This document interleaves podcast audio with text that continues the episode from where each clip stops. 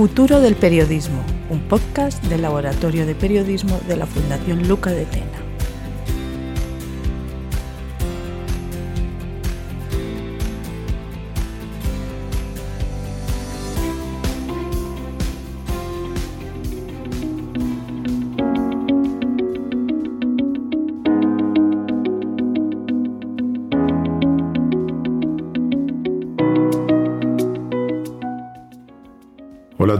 Bienvenidos al último podcast de 2022. Felices fiestas en nombre propio de Luis Cucarella, que les habla, y de todo el equipo del Laboratorio de Periodismo de la Fundación Luca de Tena.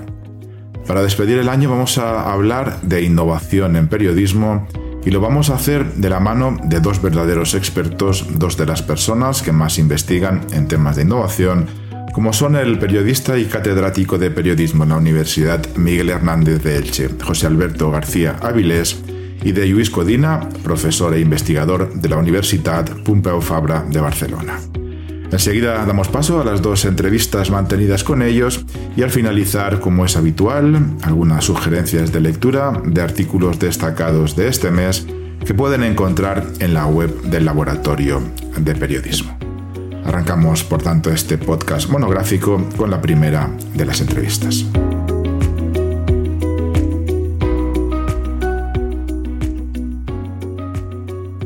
Para hablar de innovación en periodismo, hemos invitado al podcast del Laboratorio de Periodismo de la Fundación Luca de Tena a uno de los profesores que quizá, creo que sin el quizá, sino con absoluta certeza, uno de los profesores que más está investigando sobre la innovación en periodismo en muchas de sus variantes. Es José Alberto García Áviles. José Alberto García Áviles es periodista y catedrático de periodismo en la Universidad Miguel Hernández de Elche, doctor en comunicación y licenciado en periodismo por la Universidad de Navarra y bachelor en artes liberales por la Universidad de Dublín. Ha sido profesor visitante de la Escuela de Periodismo de Columbia University de Nueva York, en la Universidad de Sheffield, en Reino Unido, y en la Universidad de Klagenfurt, en Austria. Es profesor del doctorado en Ciencias Sociales y Jurídicas y del máster en Innovación en Periodismo en la Universidad Miguel Hernández, máster, por cierto, que es una referencia dentro de los estudios de innovación en periodismo. Ha publicado más de 100 trabajos sobre comunicación y periodismo. Es coautor, autor de Comunicar en la sociedad, en la sociedad red, teorías, modelos y prácticas, Globalization and Pluralism, Reshaping Public TV in Europe, entre otros libros. Investiga la innovación en los medios y la calidad en los contenidos periodísticos. Participa en la red de excelencia sobre periodismo digital y en el proyecto internacional de innovación en periodismo Index of Journalism Innovation, entre otros trabajos en el específico campo de la innovación en periodismo, ha publicado Cómo innovar en periodismo, entrevistas a 27 profesionales. José Alberto, muchísimas gracias por estar con nosotros en este podcast monográfico sobre innovación en periodismo. Un placer, Luis, un placer eh, colaborar con vosotros. José Alberto, si analizamos la historia de la innovación en periodismo desde hace unas décadas hasta ahora, ¿Cuál sería el estado en estos momentos comparado con el pasado? ¿Realmente la necesidad de reinventarse ante una situación de crisis económica de la industria de los medios y de modo más general la adaptación al ecosistema digital está haciendo que el periodismo sea más innovador que nunca o se mantiene a tu juicio dentro de unos niveles de innovación habituales? Bueno, yo eh, es una muy buena pregunta porque a veces nos falta esa perspectiva para entender la evolución de, de cómo los medios han ido innovando digamos, en, las últimas dos décadas.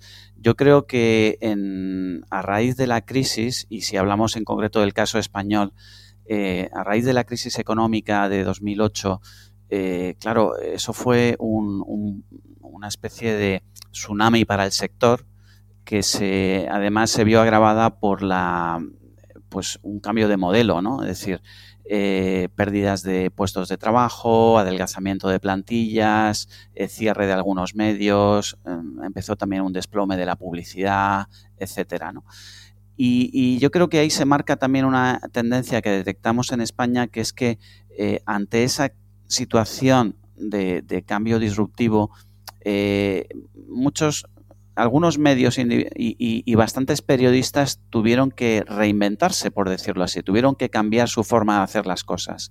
Y ahí es donde sí que eh, en, algunos casos abrazaron la innovación.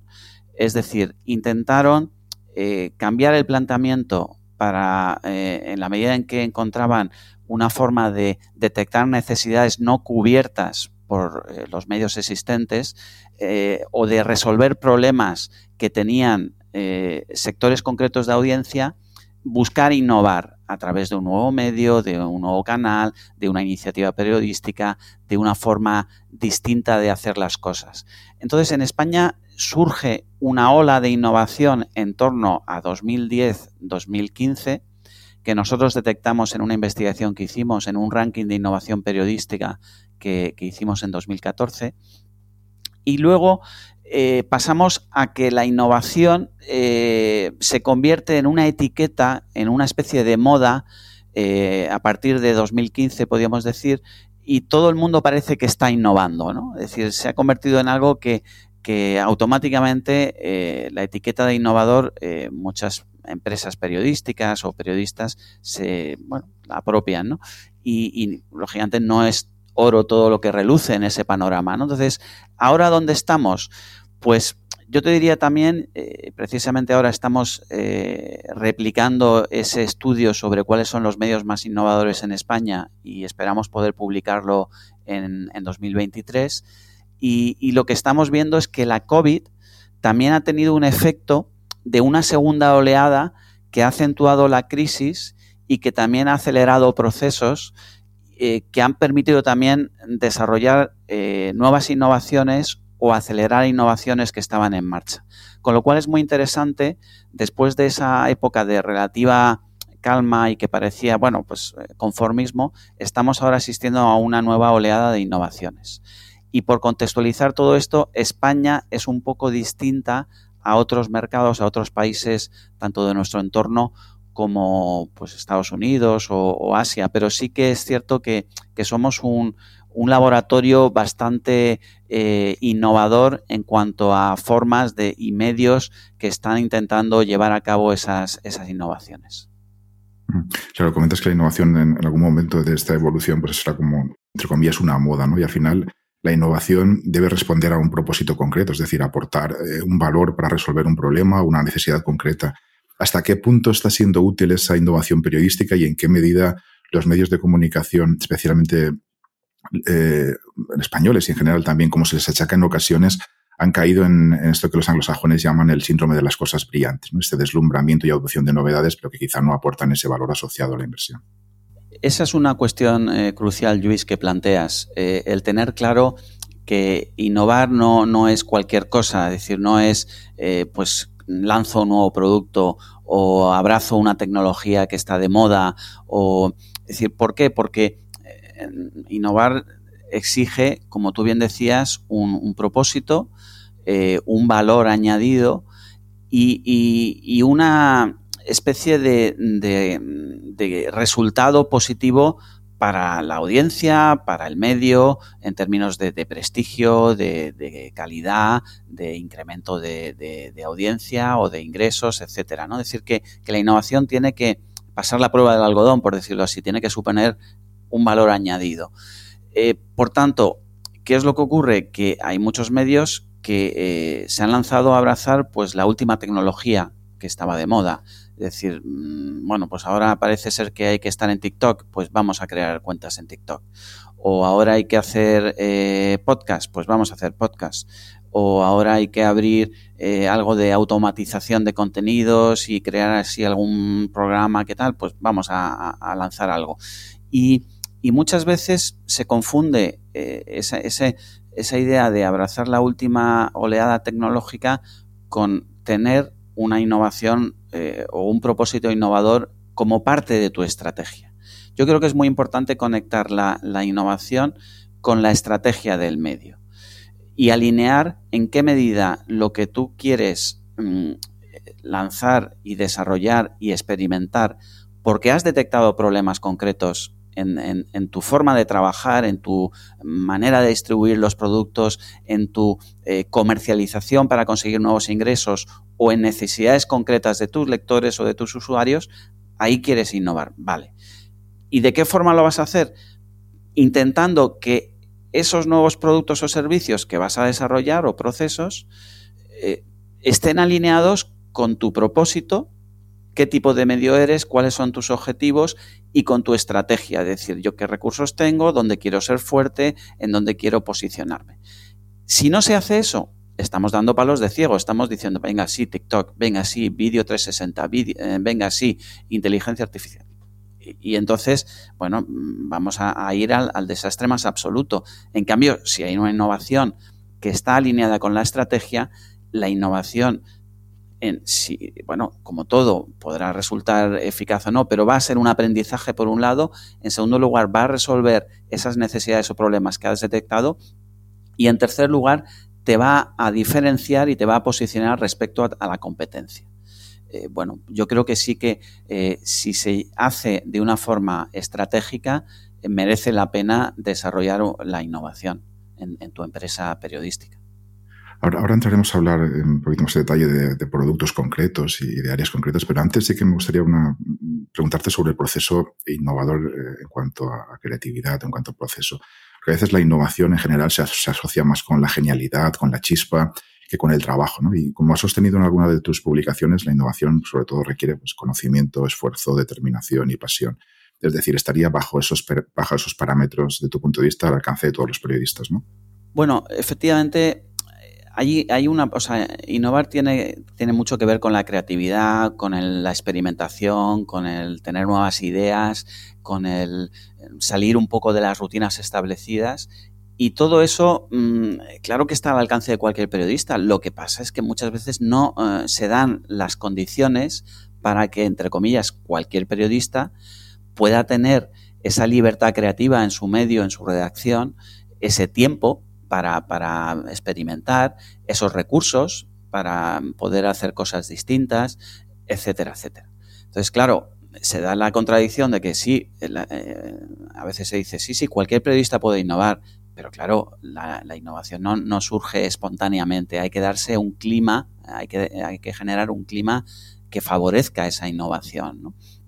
Entonces, en ese sentido, yo recuerdo hace eh, unos años, hace ya bastantes años, cuando estaba investigando eh, en Colombia una, tesis doctoral y tuve la suerte de estar un día en la redacción de la cadena ABC con Peter Jennings, que dirigía el informativo que entonces tenía mayor audiencia de, Estados Unidos.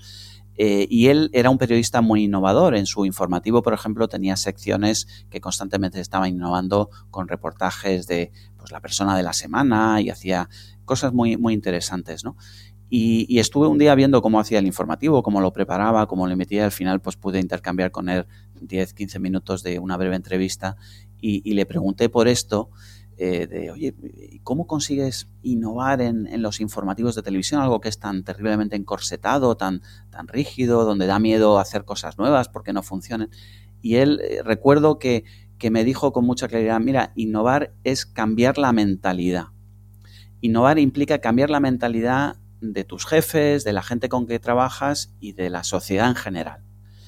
Y a mí se me quedó eso muy grabado y, me parece que nos ayuda a entender que en el fondo mm, eh, cuando alguien quiere innovar en serio tiene que romper muchas rutinas, salir de las zonas de confort y entender que, se está gestando un cambio que merece la pena ese esfuerzo, esos recursos, esa dedicación y que va a ser positivo. ¿no? Y eso, mm, a priori, todo el mundo sí, sí, vamos a innovar, pero en la práctica eh, exige, conlleva un riesgo, conlleva un, eh, esfuerzo y, y en el fondo exige ese cambio de mentalidad que por desgracia en muchas redacciones no es tan fácil. Dentro de, la industria de los medios, del periodismo en general, ¿dónde se está produciendo, a tu juicio, la mayor innovación? ¿En los formatos, las narrativas, en el lenguaje, en la distribución, en la readaptación y puesta al día de productos como newsletter o audio bajo demanda? Bueno, eh, es una buena pregunta y, casi pues exigiría sistematizar un poquito todo el tipo de innovaciones que están surgiendo. Eh, yo creo que hay un ámbito muy importante que a veces se olvida, que es en la innovación en la organización y en los procesos, es decir, eh, cómo se organiza una redacción, los equipos, eh, los procesos de producción, de, que ahí pues, se puede incluir también las narrativas, por supuesto, que es una innovación, digamos, ad intra, que quizá a veces no se ve, pero que está facilitando eh, el que las cosas se hagan mejor, de forma más eficaz, con menos fricción, eh, etcétera. Y ahí, por ejemplo, pues todo lo que ha supuesto el teletrabajo, esa mentalidad de poder decir algo que eh, de la noche a la mañana todas las redacciones tuvieron que adaptarse para hacer eh, los productos que hacían em, de forma telemática desde casa online, eso fue un reto mm, fundamental, muy, muy importante, que en la mayor parte de los casos ha supuesto innovar en los procesos. Y es una pena a veces que, ahora en esta situación post-COVID eh, parece que muchas redacciones han vuelto a todo presencial como si perdiendo cosas muy valiosas de ese teletrabajo o de ese modelo híbrido, ¿no? por ponerte un caso. Eh, otro ámbito muy, muy importante está en, la comercialización.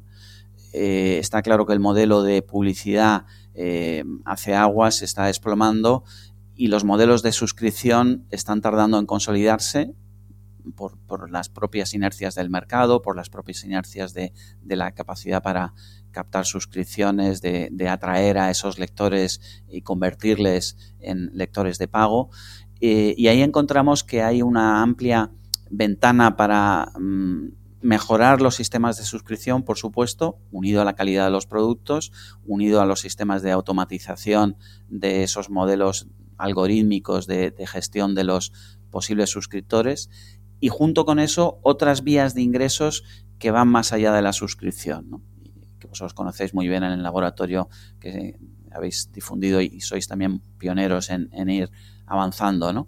Y desde los eventos, desde el, crowdfunding, desde iniciativas también de, micropagos, de eh, otros modelos que, intercambian, pues eso, como los socios, etcétera, ¿no? Yo creo que ahí se está haciendo, se están haciendo cosas muy interesantes eh, porque cuesta mucho la financiación y, que no hay que y hay que abrir muchas puertas, no hay que cerrarse. Y luego un tercer ámbito, mm, yo destacaría también la, eh, bueno, pues el, crear comunidad. Eh, es decir, algo que, tiene que ver con la distribución, como tú mencionabas antes, y tiene también que ver con eh, esa frase que se ha convertido en un cliché de poner al usuario en el centro del proceso periodístico, que se ha repetido ya como un mantra desde hace varios años, pero que hay que pasar del cliché a la, práctica, ¿no? Es decir, ¿qué significa para mí como periodista que yo tengo al, lector en el centro de lo que hago? Eh, ¿Cómo planteo las informaciones de, lo que de verdad le va a interesar? No hago un periodismo de carril que es el que ya viene diseñado. Es decir, pongo al lector ahí, en decir, esto le va a interesar, cómo lo cubro para que interese, le interese, cómo hago que esa narrativa, que esa cobertura, que ese reportaje eh, refleje de la mejor forma posible eh, una, manera de conectar con, eh, el lector y cómo escucho a ese usuario para ver qué le ha parecido, qué me puede aportar, cómo comenta, cómo me puede también decir, dar un feedback y si de verdad le escucho. ¿no? Es decir, yo creo que ahí también la COVID ha permitido en, en muchas redacciones darse cuenta de que el periodismo tenía que poner al usuario en el centro, una gran actividad de servicio público, de ver qué, es lo que necesitaban en momentos tan duros de la pandemia o en información, servicio, eh, etcétera.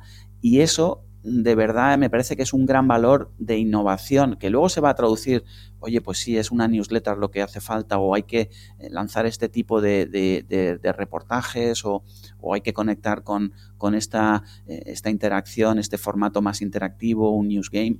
Bueno, pero de verdad eh, centrarnos en las necesidades de, nuestros lectores. Mm. Has tocado un tema interesantísimo que es la innovación que no se ve en, el ámbito periodístico. Nos ha hablado del, teletrabajo. ¿En qué, ¿En qué medida algunos procesos productivos que, empezaron a arraigar, o que por lo menos la sensación que daba es que arraigaban mucho en el periodismo, están continuando? Me refiero, por ejemplo, a lo que serían métodos de gestión ágiles como el design thinking, el Lean, el sprint, el scrum, el Canva, que hubo una eclosión también de, de asimilación de estas tácticas, estas técnicas para, sobre todo para creación de producto. ¿Cómo ves que han ido evolucionando o ha sido un poco un pico de subida y bajada? Sí, efectivamente. Yo creo que ha habido oleada de, como decíamos antes, pues en un momento dado en algunas redacciones, no en todas, sí que se adoptaron sistemas de design thinking, de metodologías ágiles, de Scrum, etcétera, que aceleraban procesos, que simplificaban, que permitían tomar decisiones más, más ágiles, que los flujos de trabajo pues se rediseñaban eh, de una forma mucho más intuitiva o, más eficaz. Y, todo eso pues tiene también sus puntos álgidos y sus puntos de donde se van de nuevo reasimilando y, estabilizando. Eh, yo creo que también eh, después de la COVID hemos visto eh, con esa necesidad de teletrabajar y de crear nuevos sistemas de comunicación, de toma de decisiones, de trabajo en equipo, eh, en remoto, de mm, eh, quizá también hacer un mejor uso del tiempo. muchos periodistas me decían, no, es que me encanta porque las reuniones vamos mucho más al grano, son mucho más eficaces y, y no entorpecen luego mi trabajo y puedo tener más trabajo sin necesidad de estar prácticamente reunido todo el día, ¿no? O, o simplemente algo tan sencillo como no tener que ir a la redacción todos los días y, perder tanto tiempo en, desplazamientos hace que tenga más capacidad para ser más productivo, ¿no?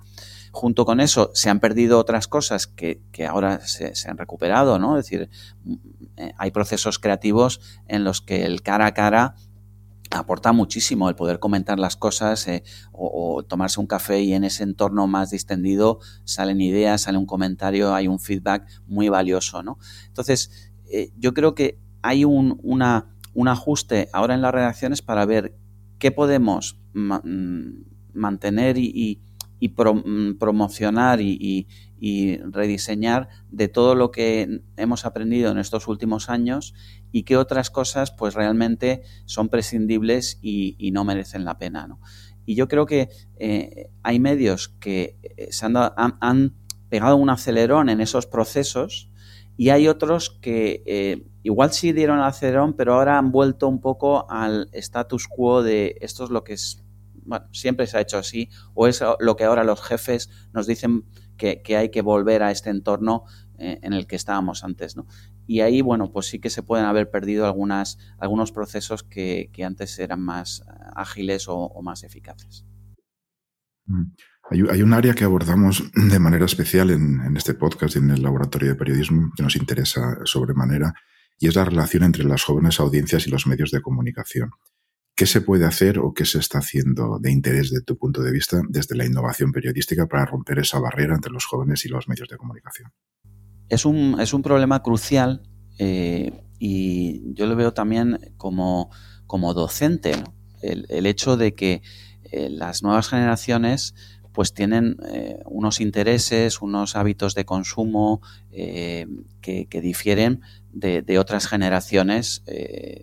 vamos a, a veces encasillar generación Z menores de 25, millennials 25-40 y, ya boomers, yo, es decir, eh, claro, a, los que ya estamos eh, por encima de los 50, simplemente cuando vamos a clase conectar con la gente de 20 años, pues requiere un esfuerzo.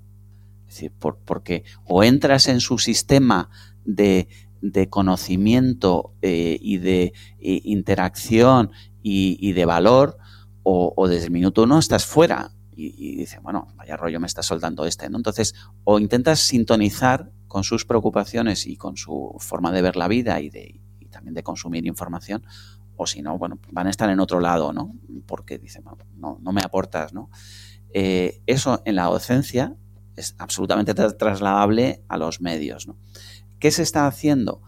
Pues como todo, es decir, los medios que eh, eh, o sea, es muy difícil que un medio generalista de repente diga, no, voy a virar y voy a hacer contenidos exclusivamente centrados o, mayormente centrados en, los menores de 25. Eso es muy complicado, pero sí que hay que hacer algo. Es decir, lo que no puedes es decir, me interesan los jóvenes y no, no hacer nada. Entonces, sí que hay estrategias que te permiten eh, intentar, y aquí volvemos, innovar es experimentar muchas veces, hacer algo que se alinee con los objetivos. Es decir, bueno, pues por un lado, eh, contrata a periodistas jóvenes menores de 25, si es el caso, que, aporten una frescura en, formatos concretos, eh, en, los temas, en el tratamiento de esos temas, en esa actitud de escucha, en esa actitud, y que hagan un periodismo pues para, para esa generación. Porque claro, eso exige pues venga, voy a contratar a gente eh, en, la sección de local o en la sección de internacional o en la sección de, sociedad y cultura. Eh, en segundo lugar, ver que mm, ir donde están los jóvenes. Es decir, eh, tú no puedes atraer a la gente si, si, la gente está en otros caladeros y tú dices, no, pues tendrán que venir a mí. Bueno, pues porque no haces el esfuerzo? Si están en determinadas redes sociales, y todos sabemos esas redes, pues Instagram o TikTok o Twitch, yo no digo que tienes que abrir canales en todo esto, pero tendrás que experimentar en, alguno de esos canales con un producto atractivo, con gente que sepa hacerlo, para que tu marca y, lo que tú les puedes ofrecer conecte con, el caladero donde están los jóvenes. Entonces, claro, pues tener ahí también una estrategia pensada de cómo trasladar parte de tus secciones, de tus contenidos a esas plataformas. Y yo creo que esas dos cuestiones, y luego en tercer lugar, hay mucho de, ensayo y error. Es decir, de eh, pues mm, ver qué están haciendo otros medios internacionales, de ver que hay nativos digitales o, plataformas, pues, por ejemplo, Actuality, que es un medio eh, que crean cuatro eh, jóvenes que no son periodistas, cuatro chicas que están petándolo en TikTok y ellas lo que dicen es no entendíamos las noticias y lo que hacemos son vídeos donde traducimos la información de los medios a la gente joven para que lo entienda. Dice, bueno, eh, eso recalca un problema, es que quizá el lenguaje y la forma que tenemos de contar las cosas, eh, hemos perdido el contacto y, en la forma de para llegar a esa gente joven. Pues eh, vamos a ver cómo se puede recuperar esa, esa, forma de contactar con los jóvenes. Entonces, yo creo que es experimentar mucho y paciencia, ¿no? Paciencia, pero me parece importante eh, si tú tienes ese esfuerzo de, volviendo al principio, de sintonizar con eh, el horizonte de la gente de 25 años, saldrán cosas, saldrán iniciativas y, hay que dar eh, una continuidad porque, claro, no podemos perder a generaciones jóvenes que, que, no, que rechacen el periodismo que ofrecen en muchos medios porque no les interesa, porque no les dice nada en sus esquemas mentales y porque están obteniendo la información de, otras plataformas. Mm. Hay un, texto en un reciente artículo tuyo en el blog del, Máster de Innovación en, Periodismo que me, que me llamó la atención. Y dice, innovar no se reduce a implementar las tecnologías emergentes, sino que requiere adaptar las prácticas productivas desarrollar nuevos procesos y renovar la cultura profesional. Y esta parte es la que más me llama la atención. Al periodismo le sobran vedettes y le faltan conectores. La pregunta es, ¿hay mucha vedette en el periodismo? ¿Y cuál es el, papel de esos conectores? ¿Qué deben hacer y en qué roles se materializan? Bueno, gracias por la cita y eh, yo creo sinceramente que, eh, es la cuestión que mencionábamos antes de la mentalidad que decía Peter Jennings, ¿no? Es decir, mm, y aquí tampoco mm, me gusta hablar de la vieja escuela, la nueva escuela. Yo creo que el periodismo es uno y en el periodismo hay todo tipo de perfiles, todo el mundo puede aportar, eh, hay gente muy valiosa de que tiene pues una firma, una trayectoria, por supuesto, eh, y gente joven pues que también lo, está haciendo genial. Es decir, eh, es un ecosistema diverso, heterogéneo y donde todo el mundo puede aportar valor. Y partiendo de esa premisa, Sí que es cierto que hay formas muy encasilladas de hacer un determinado tipo de periodismo que ha funcionado muy bien durante muchos años, pero que se ve que, ahora eh, cuando hay otros, eh, otros, otras formas de hacer periodismo, otras, otro tipo de periodistas, otro tipo de medios que, están entrando en ese ecosistema y teniendo cierto éxito eh, a nivel micro, a nivel local, a nivel regional o a nivel incluso global, pues se sienten incómodos, ¿no? Y, un poco lo denigran o no lo entienden y, claro, se dan esos choques, ¿no? Es decir, yo creo, por ejemplo, lo que hemos visto durante el Mundial con Luis Enrique, el streamer, ¿no?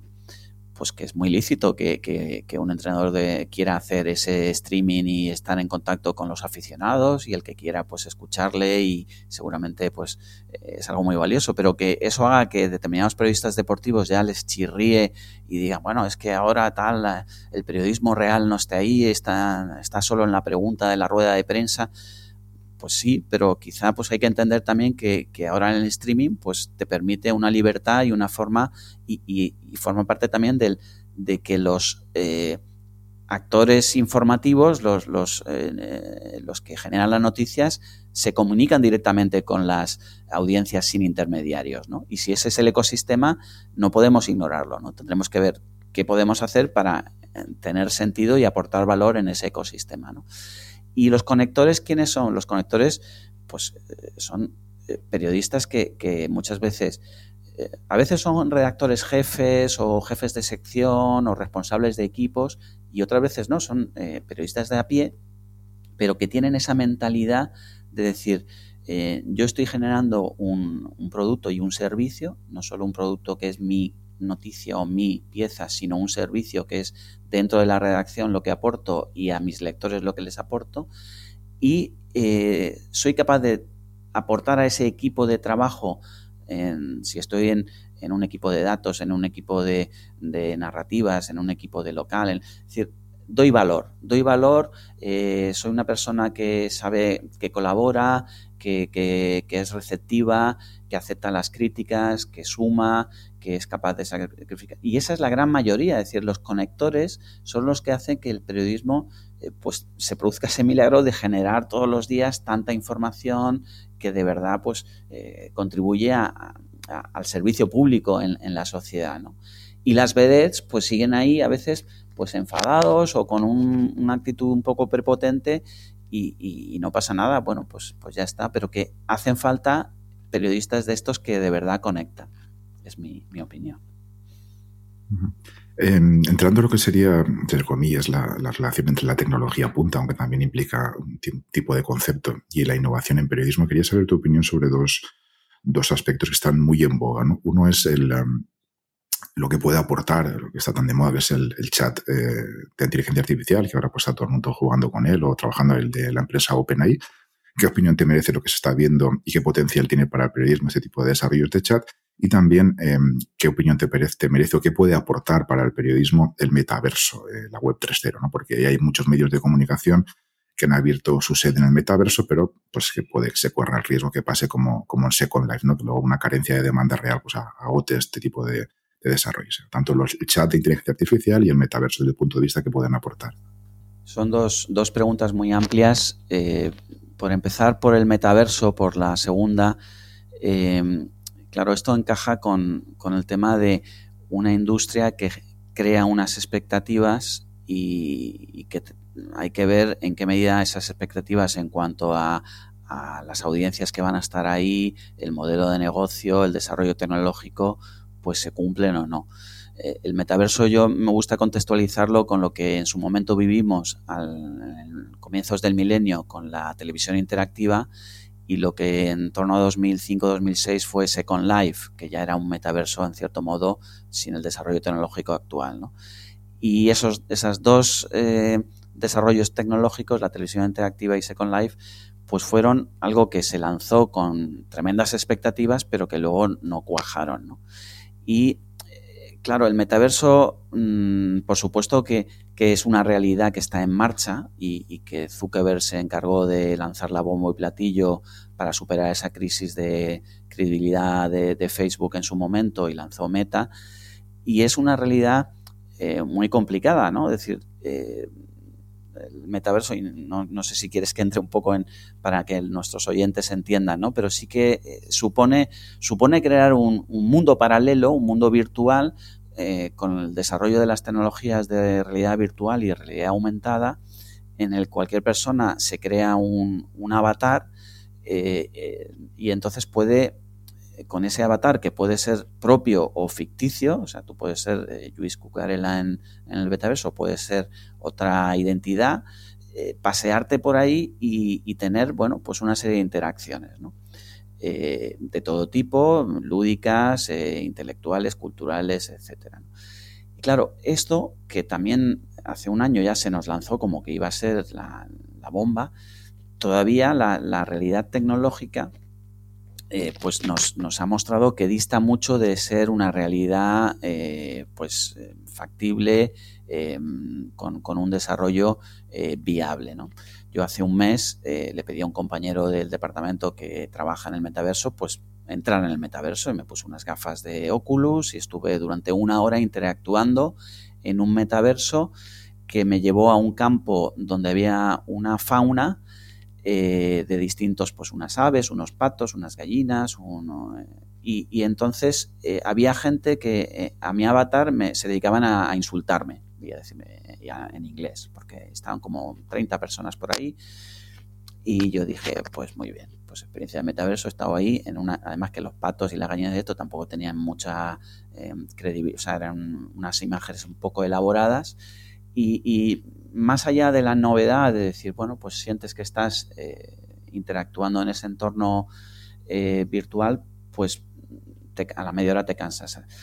Y sí que es cierto que hay un, toda la parte de los eh, videojuegos de generación de pues el Roblox y, eh, eh, Fortnite, etcétera, es de hecho un metaverso donde sí que hay una utilidad que es jugar con otros y conseguir puntos y, vencer unas pruebas, etcétera, y en una realidad virtual que, que es fascinante y que, y que está ahí mm, permitiendo desarrollar eventos y otras cosas en paralelo, pero los metaversos actuales, en mi opinión, les falta eh, una finalidad en primer lugar y todavía un desarrollo tecnológico que es muy incipiente. Entonces, claro, desde el punto de vista estratégico, para un medio de comunicación, estar en el metaverso, pues yo creo que ahora mismo no tiene ningún sentido. Em, porque pues la tecnología todavía es muy incipiente, eh, no hay lectores, usuarios públicos ahí que se puedan interesar por, por tu medio, eh, ¿para qué? Y, luego, en tercer lugar, pues la inversión que supone, pues el coste de estar presente en, un metaverso, pues, pues tiene, eh, es cuantioso, ¿no? Entonces, pues sí, ha habido experiencias de pues un medio concreto que ha abierto pues un sitio en el metaverso y ahí están. Pues no, sé si lo tienen ahí abierto, han dado la noticia y ya está. O un medio que tiene un, periodista que hace de corresponsal en el metaverso y hace una entrevista en el metaverso y muy bien. Pero claro, realmente es eh, lo que tú decías de estas bagatelas tecnológicas, ¿no? La moda ahora es el metaverso, pues venga, vamos a ver si, pues, pues yo, mi consejo sería, espérate porque ahora mismo es que no compensa para nada el metaverso. Y la, lo que decías de la, eh, del chat GPT y de estas eh, inteligencias generativas, claro, también hemos visto en las últimas dos semanas eh, cómo a raíz de esta inteligencia artificial en abierto, de esta herramienta, que al estar en abierto ha permitido que cualquiera que se registre pueda experimentar con ella, ha conseguido algo que hace un año ya se lanzó y que era muy incipiente y muy rudimentario y que ahora ya dices, sí que está permitiendo que tú le haces unas preguntas y te genera textos que tú puedes crear, pues, eh, por ejemplo, he visto utilizadas para, exámenes, para ensayos, eh, para someter a, preguntas de, calidad, de, cuestiones eh, de todo tipo. Entonces, la, la cuestión es que vamos viendo que esta herramienta sí que tiene muchas aplicaciones prácticas que mm, eh, eh, interfieren, por decirlo así, en la actividad de generar contenidos que puede hacer un periodista. Un periodista o una persona que, traduce, un traductor o traductora, eh, un copywriter, un creativo en una agencia, etc. Es decir, por simplificar, que las máquinas están generando contenidos de una manera bastante sofisticada, todavía con fallos, todavía con mejoras, pero que, ha sido la reacción de estos 10 mm, días. Alucinamos ante el potencial que tiene. Claro, esto ya no es algo que vemos distinto cuando tú entras y, generas textos y te das cuenta del potencial que tienen. Esto sí que te hace replantear eh, la máquina que está aprendiendo constantemente, que está siendo programada a través de esos errores y fallos del sistema, que está mejorando, que no descansa, que es una máquina que, mm, bueno, pues también mm, trabaja las 24 horas del día, que tiene un potencial de, desarrollo y de mejora constante. son retos que para el trabajo periodístico te van a obligar a replantearte cosas que se están haciendo hoy día que sí que podrá hacer una máquina. Y, que, eh, y cosas que ahora mismo mm, la máquina puede hacer mejor que, el periodista. ¿no? Entonces, eh, yo soy muy crítico de la narrativa esta de que no, la inteligencia artificial no va a eliminar puestos de trabajo en las redacciones, eh, va a permitir que los periodistas tengan más tiempo para hacer tareas más creativas. Sí o no. Porque, claro, si una máquina te va a hacer cosas mucho mejor, eh, etcétera, y, por, el, por lo que cuesta una máquina te vas a ahorrar el sueldo de tres periodistas, pues mm, despídete, se contratará, se, se hará, se, eh, tendrás una máquina que hará el trabajo de tres periodistas. Y todo lo que se puede automatizar, se va a automatizar. Entonces, claro, por supuesto que el periodista tiene que plantearse cuál es el valor creativo y diferencial que, que puedo aportar con mi experiencia, con mis fuentes, con mi forma de contar. Eso siempre va a estar ahí. Pero no seamos ilusos. La máquina da miedo toda la forma que tiene de, comer el terreno a, actividades del trabajo periodístico, del trabajo del profesor universitario, del trabajo de la traducción, que, claro, te exige replantearte las formas de, hacer y, de, y, tu, misión y, tu, papel en, en esta eh, estructura ¿no? laboral. Dos preguntas eh, breves para, para acabar. Una es poner nombres y, apellidos de todo lo que es eh, innovación en periodismo, en la medida en que sea posible, qué productos concretos, de qué medios o creadores, qué iniciativas con nombres y apellidos te están llamando especialmente la atención por lo que aportan o puede ser de interés para cualquier periodista interesado en, la innovación en periodismo. Bueno, mm, es una pregunta difícil porque, eh, claro, al final dices, eh, poner nombres y apellidos, hay innovaciones que están digamos, consolidadas o, en marcha o que ya demuestran que tienen un valor eh, y que han aportado mucho a la industria. ¿no? Y, yo creo que la innovación no es tanto la última ola, ¿no? Es decir, lo que ahora se ha lanzado y, que sea el primero que hizo esto, ¿no? Sino es algo que ha resuelto una necesidad, que ha aportado valor y que se sostiene en el tiempo, ¿no? Entonces, por, empezar por algún lado, eh, el hecho de que haya laboratorios de innovación en algunos medios eh, que eh, de verdad hayan apostado por ofrecer recursos y posibilidades para que se innove de una forma que repercuta en el resto de la organización, que no se quede solo en un silo aislado como puedan ser los que trabajan en ese laboratorio, me parece algo muy valioso. Y en España tenemos el caso de tanto del Lab de Radio Televisión Española, focalizado en, nuevas narrativas, eh, que, ya tiene una trayectoria y que también ha transferido esas innovaciones a los informativos de, radio, de televisión y a otras eh, a series y a partes de, la corporación.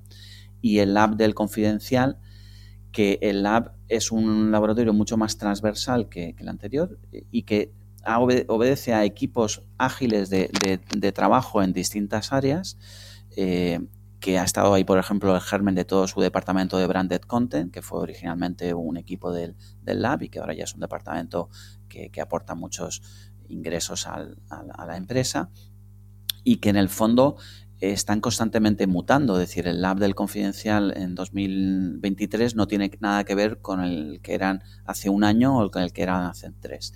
Y de hecho, hablando con uno de sus responsables, eh, nos decía, el objetivo del laboratorio es desaparecer para que esa innovación ya esté presente no solo en las 35 personas del laboratorio, sino en los ciento y pico que conforman el confidencial. Por tanto, esos serían dos ejemplos.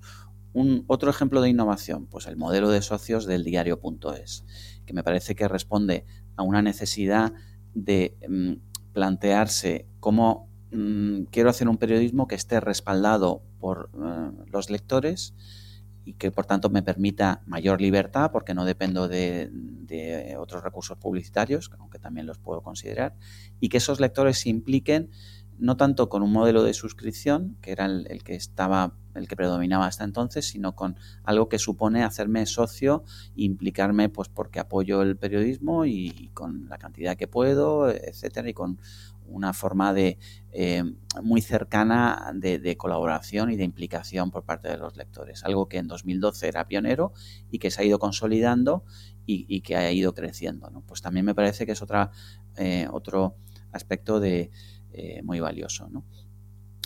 por ejemplo, toda la innovación de métodos de fact-checking que han implantado en maldita.es. una organización sin ánimo de lucro que detecta esa necesidad de, que la desinformación está presente cada vez más eh, en, los medios, en las redes sobre todo, en WhatsApp, y que hay que hacer algo, ¿no? Eh, y que ese algo pues es una tremenda eh, función de servicio público en la que se ha buscado innovar con tecnologías, pero innovar también con formas de hacer, de divulgar esa tarea de desinformación para que la gente sea consciente por tanto, alfabetizar para que la gente les pida eh, verificar bulos que, les llegan y, cómo incorporar procesos de automatización, eh, etcétera, a, ese, a, esa tarea de, verificar. Pues me parece también muy innovadora, ¿no? Algo también en esa línea están haciendo en Neutral, por supuesto, y en Verificat. Eh, entonces, creo que son dimensiones de esas innovaciones que, están alineadas con un propósito en sus organizaciones y que permiten hacer un mejor periodismo y aportar valor a, los usuarios, a los lectores, a la sociedad en su conjunto y, por supuesto, al, medio. Una última pregunta sobre el entorno académico que, has abordado antes brevemente, pero sí que me gustaría profundizar eh, un momento. Eh, ¿Cómo está adaptándose la universidad a estos procesos de innovación que viven y necesitan los periódicos. Se está incluyendo entre las materias que se imparten. El auge de la innovación está teniendo su correspondencia en un aumento de las investigaciones académicas al respecto. ¿Cómo ves todo esto?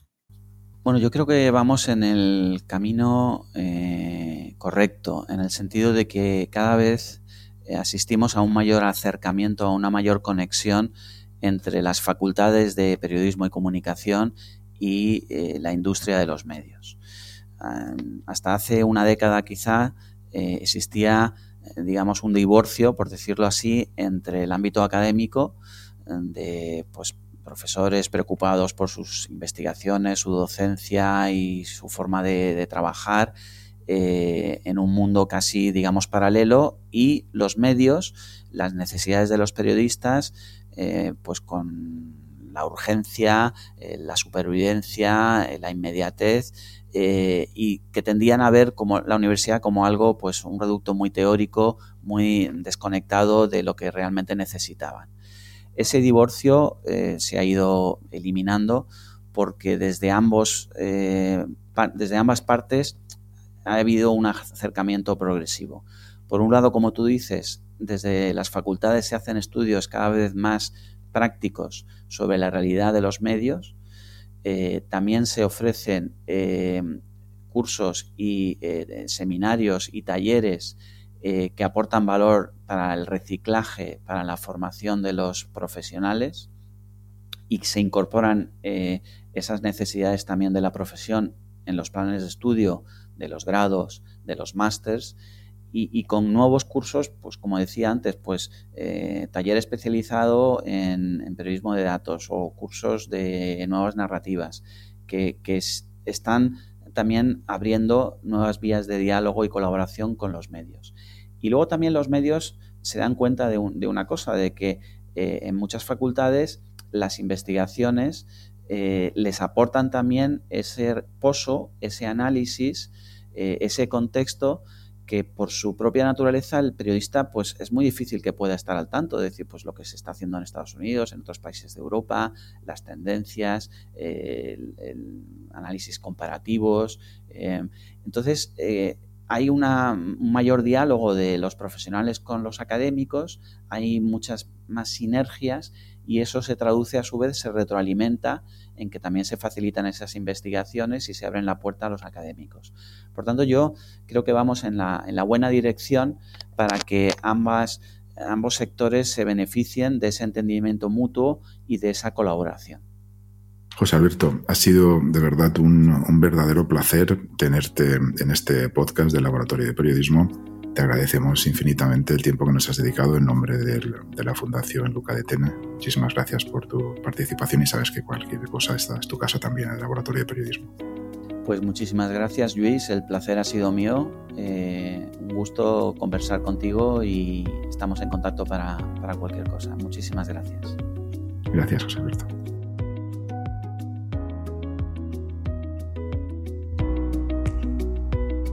Y sin más demora, vamos con la segunda entrevista, en este caso con el profesor e investigador eh, Luis Codina.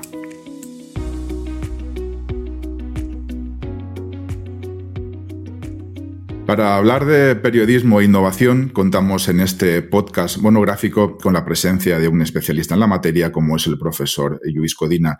Luis Codina es profesor e investigador de la Universidad Pompeu Fabra de Barcelona, imparte docencia en la Facultad de Comunicación en los grados de Periodismo y de Comunicación Audiovisual, es coordinador de la Unidad de Investigación en Periodismo y Documentación Digital, forma parte del staff académico imparte docencia también en diversos másteres universitarios online de la Barcelona School of Management y ha colaborado con frecuencia en programas de máster y doctorado de otras universidades. Es cofundador y miembro del equipo editorial de la revista académica hypertext.net. Uno de sus últimos proyectos ha sido la puesta en marcha del Observatorio de Cibermedios para el estudio y la monitorización de tendencias en comunicación y medios digitales, entre otras decenas de actividades. Es autor de unos 200 artículos en revistas académicas y en publicaciones periodísticas y de numerosos libros como autor y coautor, además de diversos capítulos en monografías. Una de las últimas publicaciones en las que ha participado Luis Codina en este año 2022 en este caso, junto a otros profesores, en concreto Carlos Lópezosa, Ariana Fernández Planeix y Pera Freixa, es precisamente un libro sobre innovación en periodismo titulado ¿De qué hablamos cuando hablamos de innovación en periodismo? Luis, mil gracias por estar con nosotros en este podcast monográfico sobre innovación en periodismo. Muchas gracias a vosotros por la oportunidad. Luis, para, fijar el tema, te traslado como punto de partida, como arranque, eh, como arranque la pregunta del título del libro. ¿De qué hablamos cuando hablamos de innovación en periodismo? ¿Cualquier cambio o mejora que experimentan los medios es una innovación? ¿Dónde empieza y dónde acaba la innovación en periodismo?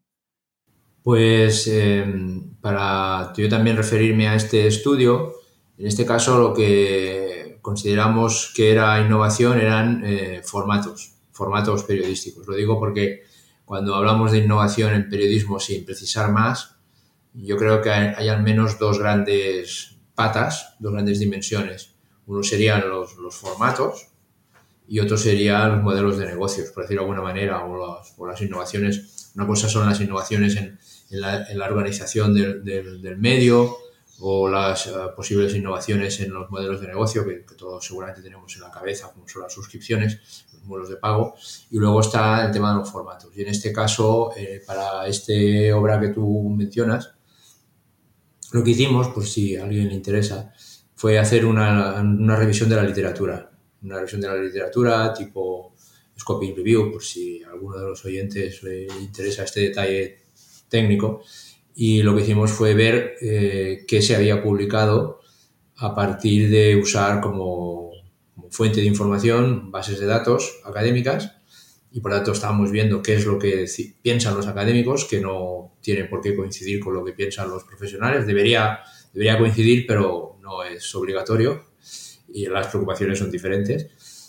Y, entonces eh, hicimos un análisis de los principales artículos encontrados que trataban formatos como periodismo inmersivo o vídeo 360 o periodismo de datos, en fin, ahora, ahora mismo no, no estoy seguro qué palabras claves eran, pero bueno, los interesados lo pueden encontrar. Mm.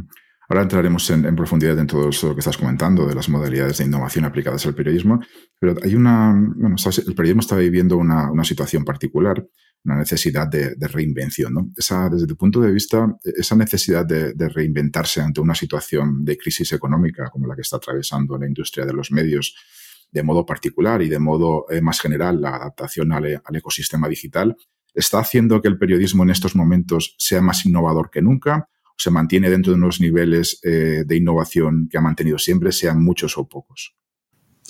Yo, yo creo que el periodismo siempre, siempre ha sido muy innovador.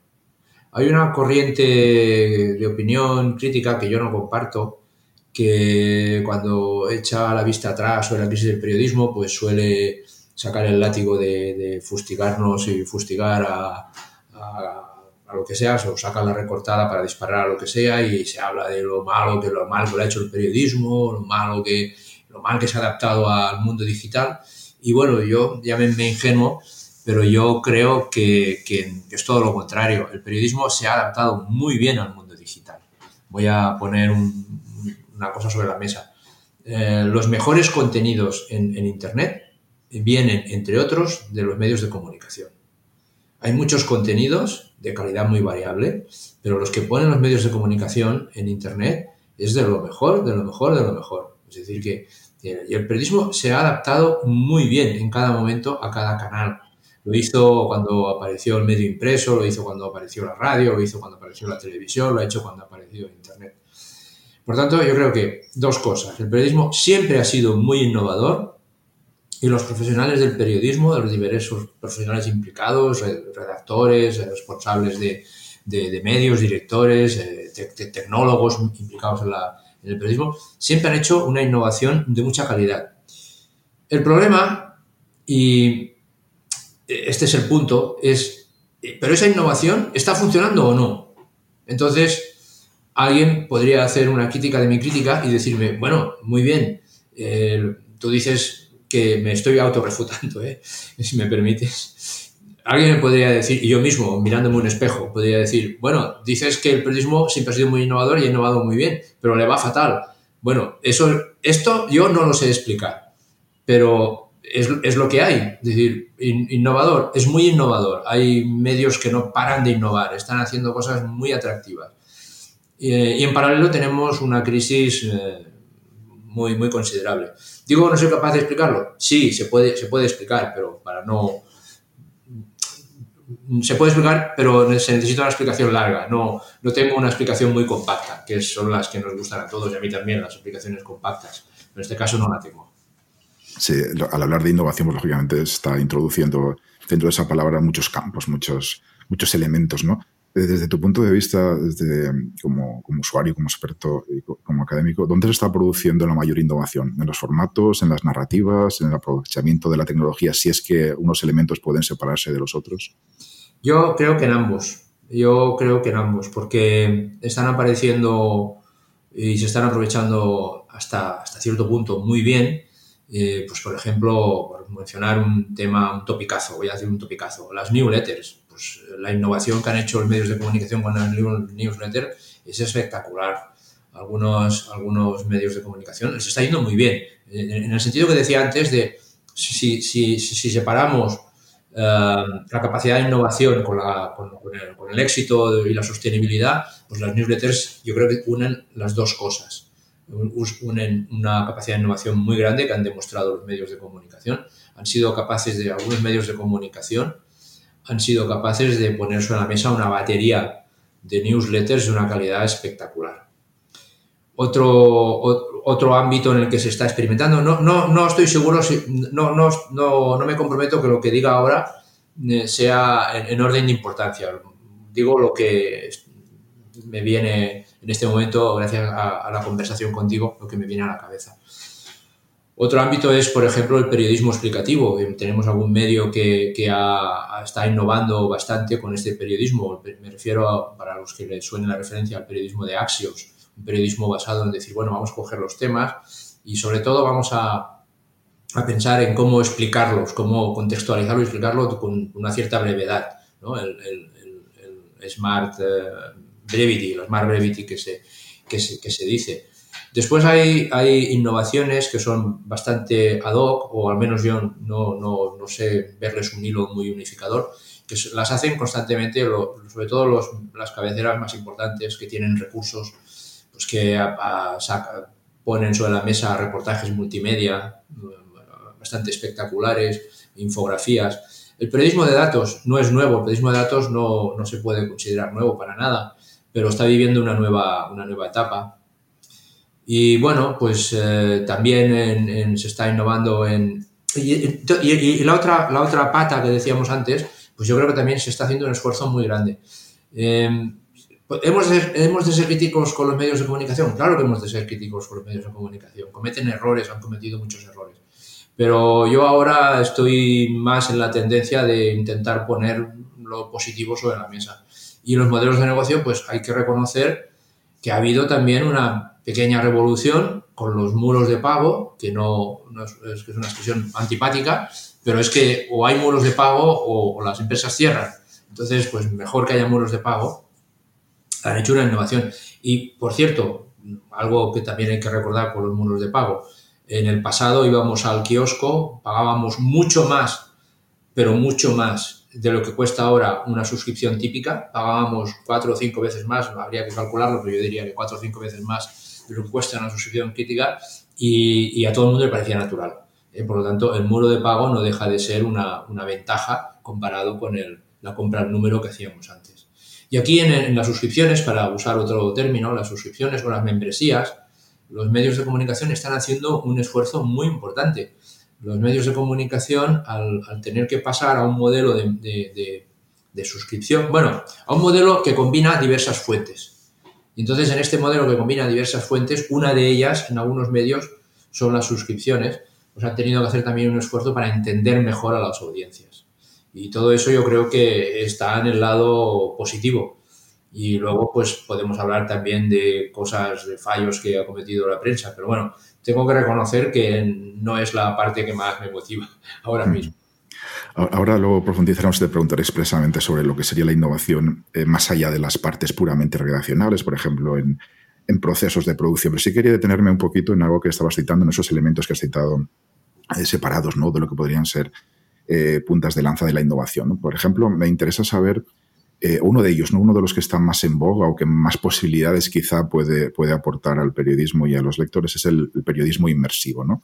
Eh, ¿En qué estadio de evolución está el periodismo inmersivo y qué puede aportar en general al periodismo?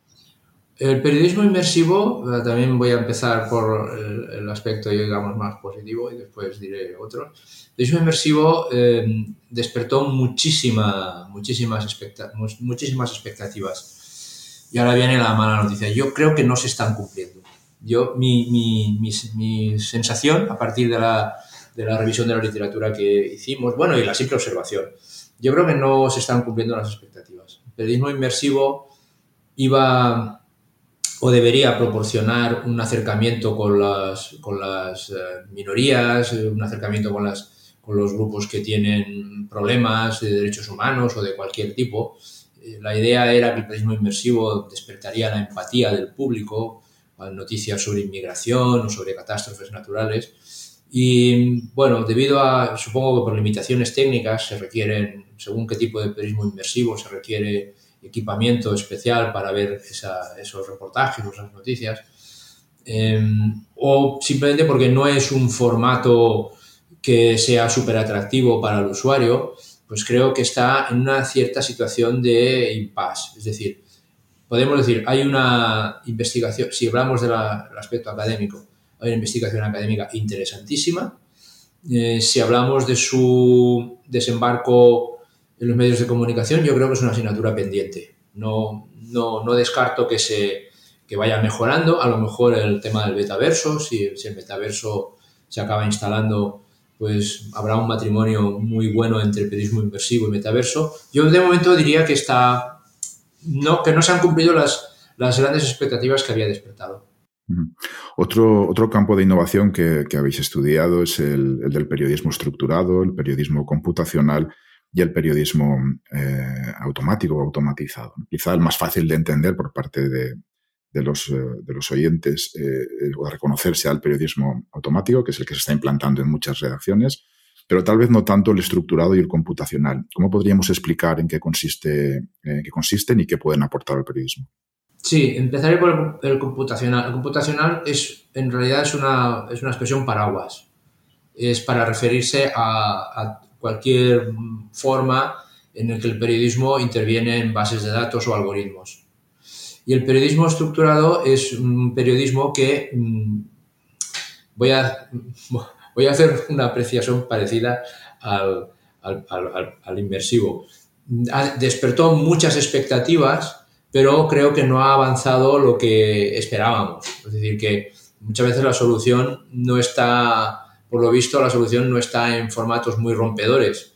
O, sí, pero en este caso no. El periodismo estructurado sería trabajar mm, con la idea de que un medio de comunicación o una parte de la redacción de un medio de comunicación va, va obteniendo datos a medida que va explicando historias o va explicando noticias, va, obteniendo datos. Esos datos están muy estructurados, están mm, trabajados en, forma de, entradas en una base de datos y a partir de ahí debería ser fácil hacer seguimiento de noticias, seguimiento de temas, eh, reaprovechar, reaprovechar materiales. Y hay algunos, algunos casos que, que, esto se ha hecho muy bien, muy, de una manera muy espectacular, pero yo eh, me, ha parecido, no me ha parecido ver una continuidad muy, muy real en, en, la prensa. No me ha parecido ver el impacto, de nuevo, quizás por la diferencia entre las expectativas y la realidad. Es una teoría muy bonita, es un, es un caso de, de periodismo que debería funcionar bien, pero la realidad es testaruda y bueno, pues las cosas van como van. Entonces no, diría que no está funcionando del todo bien. Eh, quizá sí que eh, si buscamos uno de los elementos que, innovadores que más ha, eclosionado, más ha, más ha copado la atención últimamente es, el del periodismo de datos. Eh, de alguna manera la, representación. Todos los medios relevantes tienen sus equipos de datos para bucear en grandes bases de datos públicas, para encontrarlos, por ejemplo, anomalías y, lógicamente, para convertir todo ello en periodismo y después representarlo de manera visual. De tu punto de vista, ¿en qué situación se encuentra este periodismo de datos y en qué está contribuyendo a la innovación al periodismo? El periodismo de datos, para utilizar una expresión no muy técnica, lo está petando. lo está petando, o sea que está muy bien, es de las partes que da, que da gusto hablar. Yo pienso que hay una generación de periodistas que están muy bien preparados, muy bien preparados, porque están sabiendo utilizar eh, datos y luego convertirlos eh, a, través de la a través de la disciplina conocida como visualización de la información.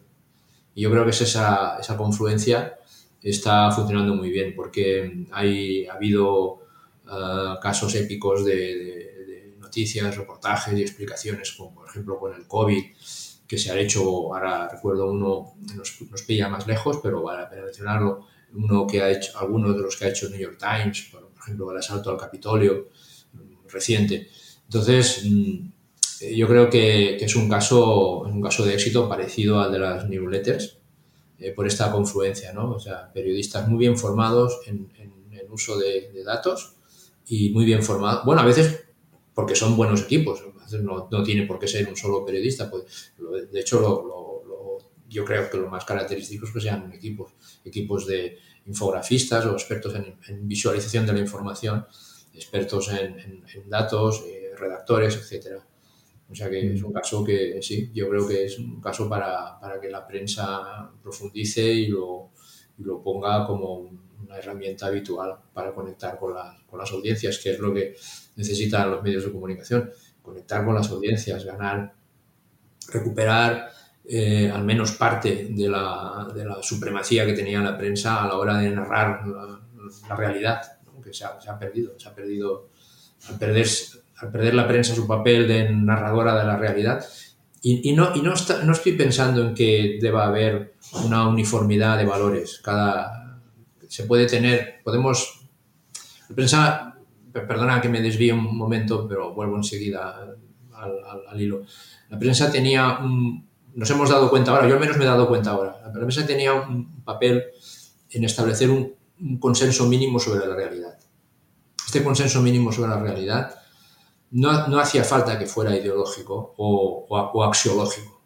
Uno, cada uno puede tener sus valores, su cultura, sus, sus, principios ideológicos, políticos, etc.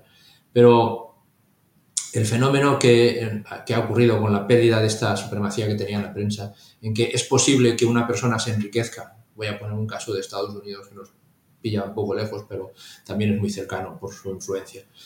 ¿Cómo es posible que una persona, un telepredicador, se haya enriquecido? Pero se ha enriquecido a base de bien, a base de millones y millones. Diciendo que una matanza que hubo en una, una, escuela, una de esas tristes periódicas matanzas que hay en Estados Unidos y en otros lugares del mundo también, claro, diciendo que había sido que los muertos que aparecían en, los reportajes televisivos y periodísticos eran actores. Y que ha supuesto que los padres de niños muertos hayan tenido que pedir protección policial porque tenían amenazas. Esto solo puede explicarse porque se ha perdido ese consenso de sobre la realidad que nos aportaba la prensa. Y ese consenso no es, no estoy pidiendo porque nunca lo hubo. No era un consenso para decir todos debemos pensar igual, ni muchísimo menos. ¿eh? Pero es el ejemplo que siempre se pone, un poco tontorrón, pero me sirve. Pues si, si ha habido un partido de fútbol y el equipo A ha metido 5 goles y el equipo B ha recibido 0 goles, el resultado es 5 a 0. Luego cada uno puede hacer todas las interpretaciones que quiera, pero el resultado es 5 a 0. Ahora, en cambio, estamos en un, momento en el que alguien dice, no, no, el partido nunca se celebró. O en realidad el partido fue 10 a 5, pero nos han engañado. Hay un, hay un complot en el que interviene incluso la NASA para engañarnos. Esta es una situación que tenemos ahora debido a esta pérdida parcial de, relevancia que tiene los medios de comunicación y que es lo que los medios de comunicación tienen que recuperar sobre todo como sea. No, nos, jugamos mucho en este, en este punto. Pero perdón, me he desviado un poco. Pero la verdad es que no sé por qué, a qué venía. No, no, fantástica la reflexión, si todo, toda contribución puede ayudar a, a, que mejore la situación del periodismo y que toda esa teoría o ese mundo de la posverdad en la que ya se ha desdibujado lo que es eh, el hecho y lo que no es el hecho vuelva a la normalidad es, fantástico. te agradezco la, la, matización y la explicación porque aporta muchísimo al, al podcast. Hemos estado hablando también antes de algunos elementos del periodismo eh, inmersivo que parecía, o parece desde el punto de vista que, no ha evolucionado mucho.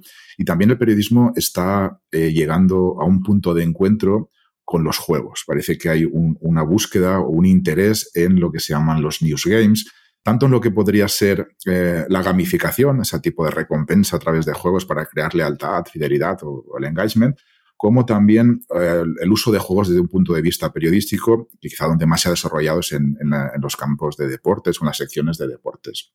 ¿Cómo está en este momento eh, de desarrollado este uso del juego desde puntos de vista periodísticos, tanto la gamificación en sí como eh, lo que son los juegos y, qué puede aportar. ¿Ha evolucionado un poco? ¿Se ha quedado también por el camino? ¿Cuál es tu, opinión? en este caso, me, me, haces mención a un tema que me interesó también, me pareció muy brillante, muy, muy, muy, muy interesante en su momento, pero no, no tengo un, en este caso no tengo un seguimiento especial. Mm, por decir alguna cosa, eh, es, es, es, es, una, es una línea muy esperanzadora pero no, no he hecho un seguimiento, no, no, sabría decir en qué situación está. Hablábamos antes también de eh, los formatos, ¿no? que quizá eh, la innovación se ha plasmado mucho en lo que serían eh, los formatos, en esa adaptación al ecosistema digital. ¿Cuál puede ser el, el, nuevo formato o formatos periodísticos más importantes o significativos para el periodismo actual o futuro? Es una, es una reflexión que yo también me he hecho y creo, creo que los nuevos formatos son una confluencia de, situaciones y de nichos. No, no, me, ha parecido, puedo estar confundido, ¿eh? y los árboles no me dejan ver el bosque. No me ha parecido ver nuevos formatos en el sentido como, imagínate que ahora dijéramos, bueno, que no existiese el reportaje, ¿no? Dijéramos, no, el reportaje. El reportaje es el nuevo gran formato o la entrevista. No me ha parecido ver ese, ese nuevo formato. A mí me ha parecido que cuando hablamos de formatos estamos hablando siempre de eh, intersecciones.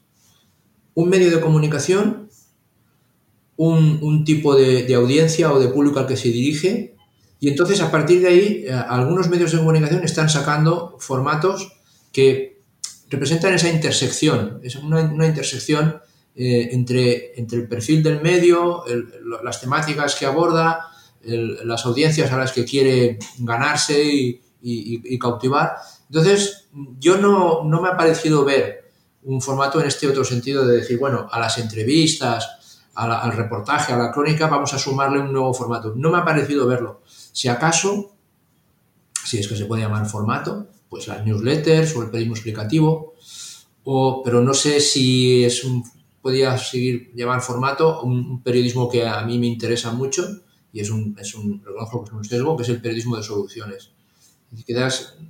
pero entonces, eh, fíjate que yo pienso que no son tanto formatos en el sentido que decíamos antes de, bueno, pues la entrevista, la crónica, el tal, el editorial, sino mm, eh, intersecciones de, de, intereses y objetivos. Por ejemplo, el periodismo constructivo o periodismo de soluciones, que yo le, le, tengo mucha, mucha fe, mucha esperanza, porque creo que debería trabajarse más en los medios de comunicación. Claro, lo, lo dice uno desde fuera. Yo no, yo no estoy eh, trabajando en un medio de comunicación y cuando las cosas se dicen desde fuera, yo sé que hay que cogerlas con muchísimas pinzas, por mucho que uno sea estudioso o lo que sea, puedo estar diciendo una cosa muy naif. Pero yo le veo mucha, muchas posibilidades, hablando de este, como si vamos a, considerarlo provisionalmente, aunque sea así, un nuevo formato, periodismo de soluciones, porque en teoría podría contribuir a dos cosas muy importantes. Podría ser un factor de lucha contra la evitación de las noticias, contra la fatiga de las noticias, podría ser un factor. Y luego podría ayudar a reducir la polarización de la sociedad, que es la que está causando esta ruptura de la, esta ruptura del consenso de la realidad, esta, este, esta situación inédita en la que eh, ni siquiera se ponen de acuerdo si el resultado fue 5 a 0.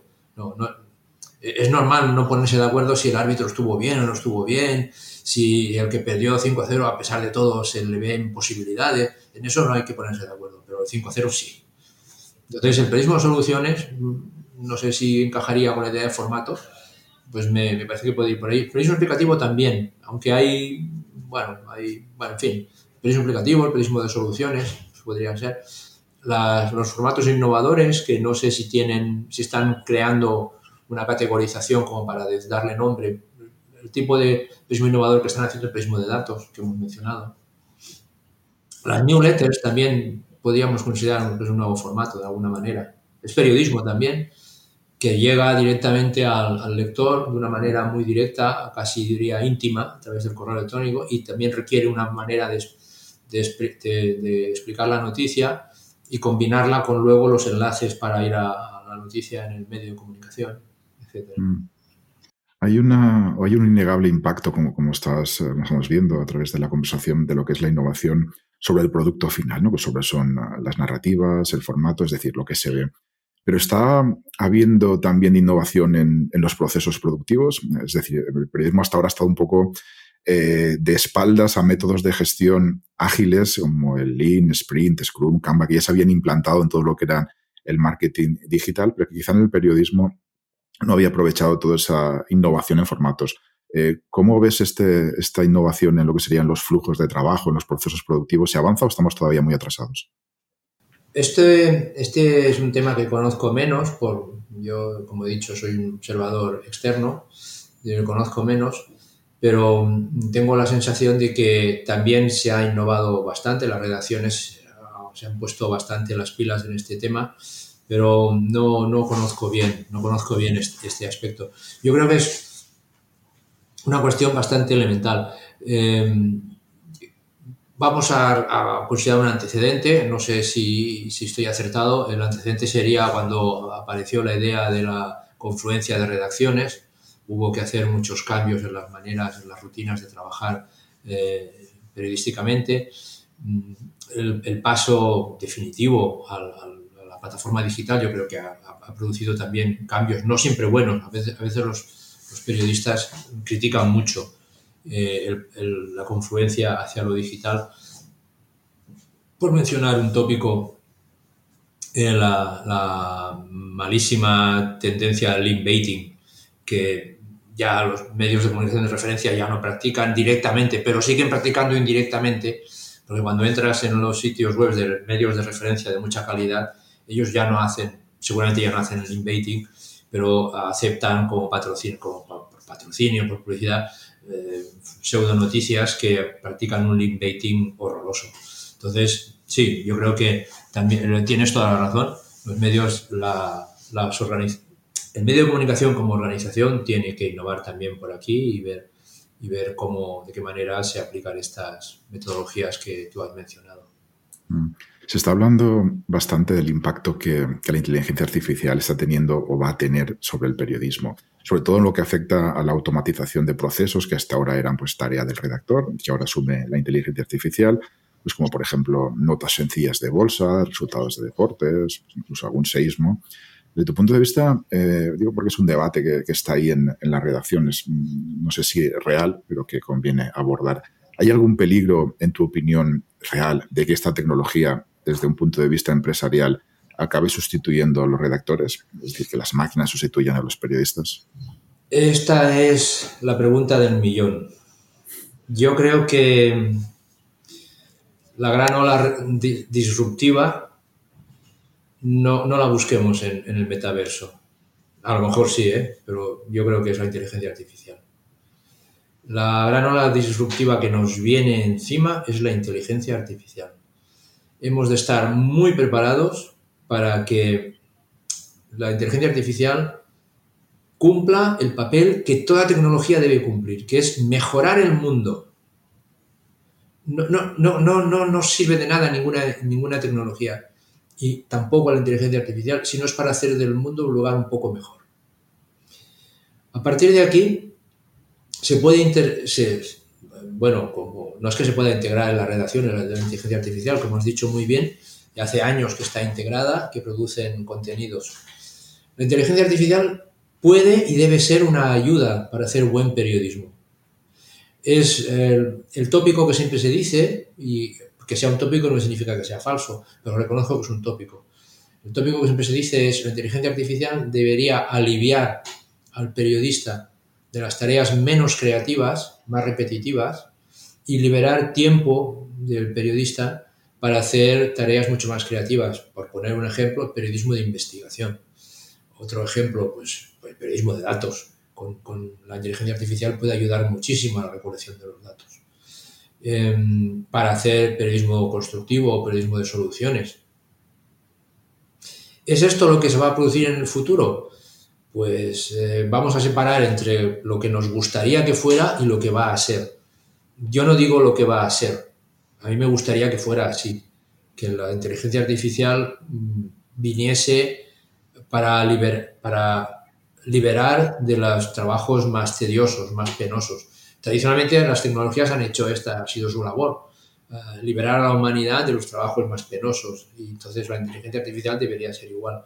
Ahora está muy de moda, por buenas razones, eh, esta inteligencia artificial conversacional, chat GPT, y es espectacular lo bien que lo hace.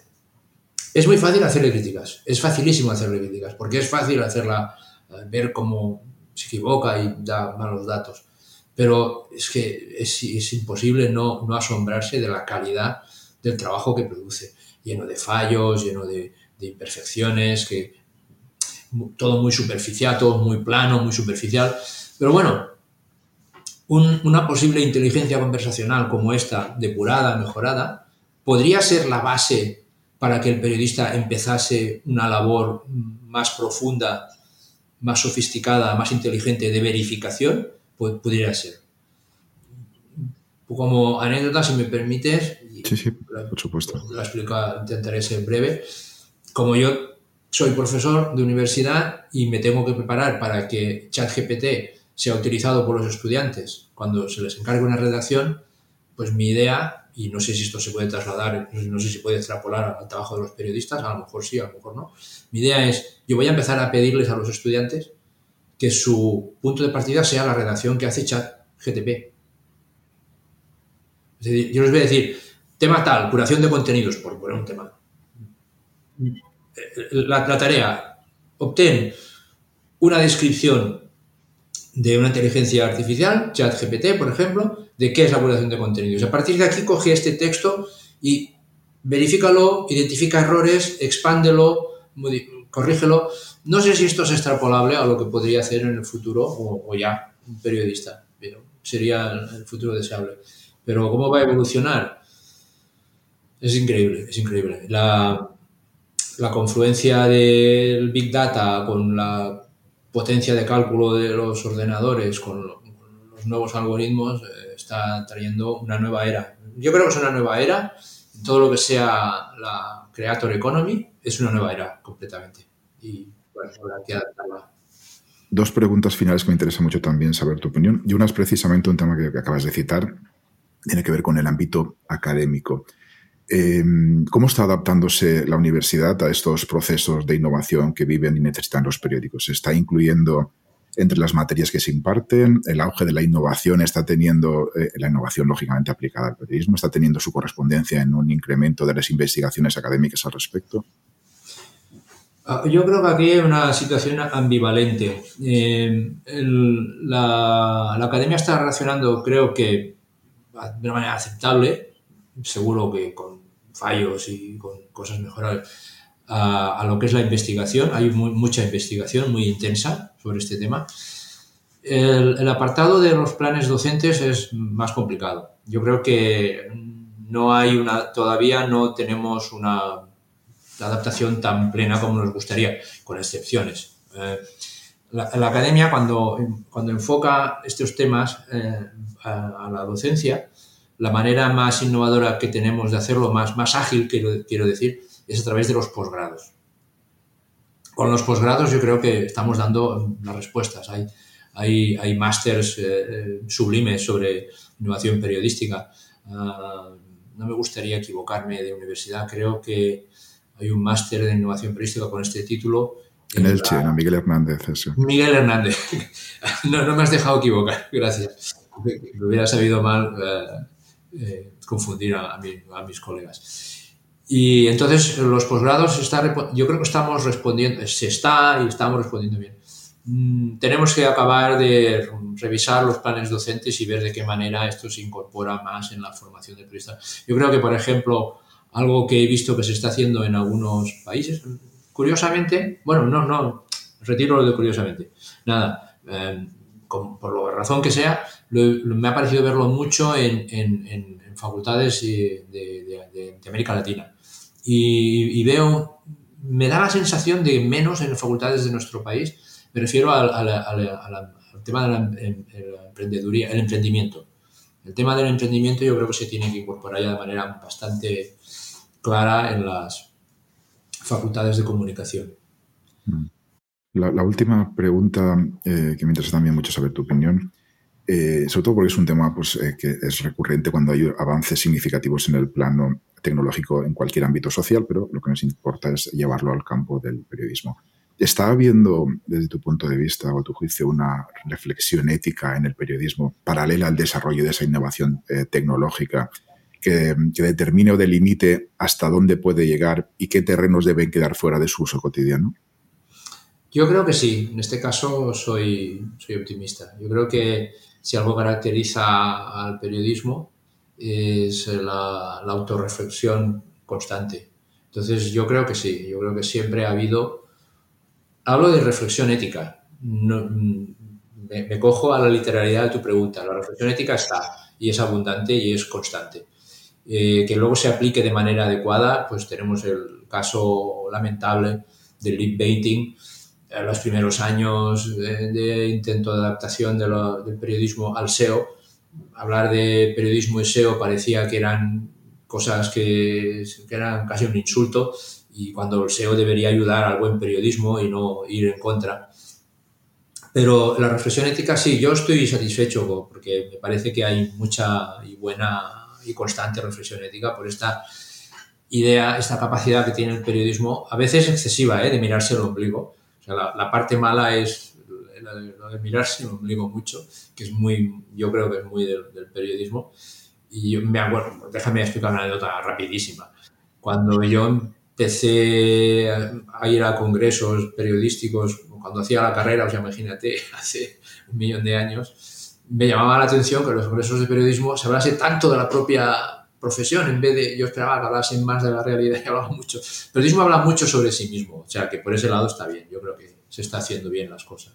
La cosa es luego llevarlo al terreno, porque hay, como tú sabes, hay, como saben todos los oyentes de podcast seguro, hay dos lógicas como mínimo. La lógica de las redacciones, que buscan una especie de, bien social, y luego la lógica de las necesidades de la empresa, que también buscan un bien social, diferente, pero también buscan un bien social. Las necesidades de la empresa son tipo comercial y, las necesidades las necesidades aspiracionales del periodista pues es, son diferentes. Y a veces lo lógico es que estén alineadas y no, y, no tienen por qué no estar alineadas. Y una buena empresa periodística consigue alinearlo, alinearlo todo, pero es lo, también es normal que haya desajustes. Luis, pues ha sido de verdad un verdadero placer tenerte en este podcast sobre innovación en periodismo del Laboratorio de Periodismo de la Fundación Luca de Tena. Te agradecemos enormemente el tiempo que nos has dedicado. Sabes que esta también es tu casa por cuando lo consideres. Mil gracias de verdad por todas las respuestas. Pues muchas gracias y si me dejas decir una cosa, yo soy un gran admirador de vuestro laboratorio de periodismo y una de mis ramas de trabajo es la curación de contenidos y yo creo que hacéis el contenido más es, la curación de contenidos más espectacular que yo conozco en el ámbito de innovación y periodismo. O sea que muchas felicidades y, ha sido, bueno, encantado, me siento todo un honor haber, haber estado aquí contigo. Pues muchísimas gracias por los comentarios y sobre todo pues agradecerte de nuevo el tiempo que nos has dedicado. Un cordial saludo y hasta la próxima. Hasta pronto.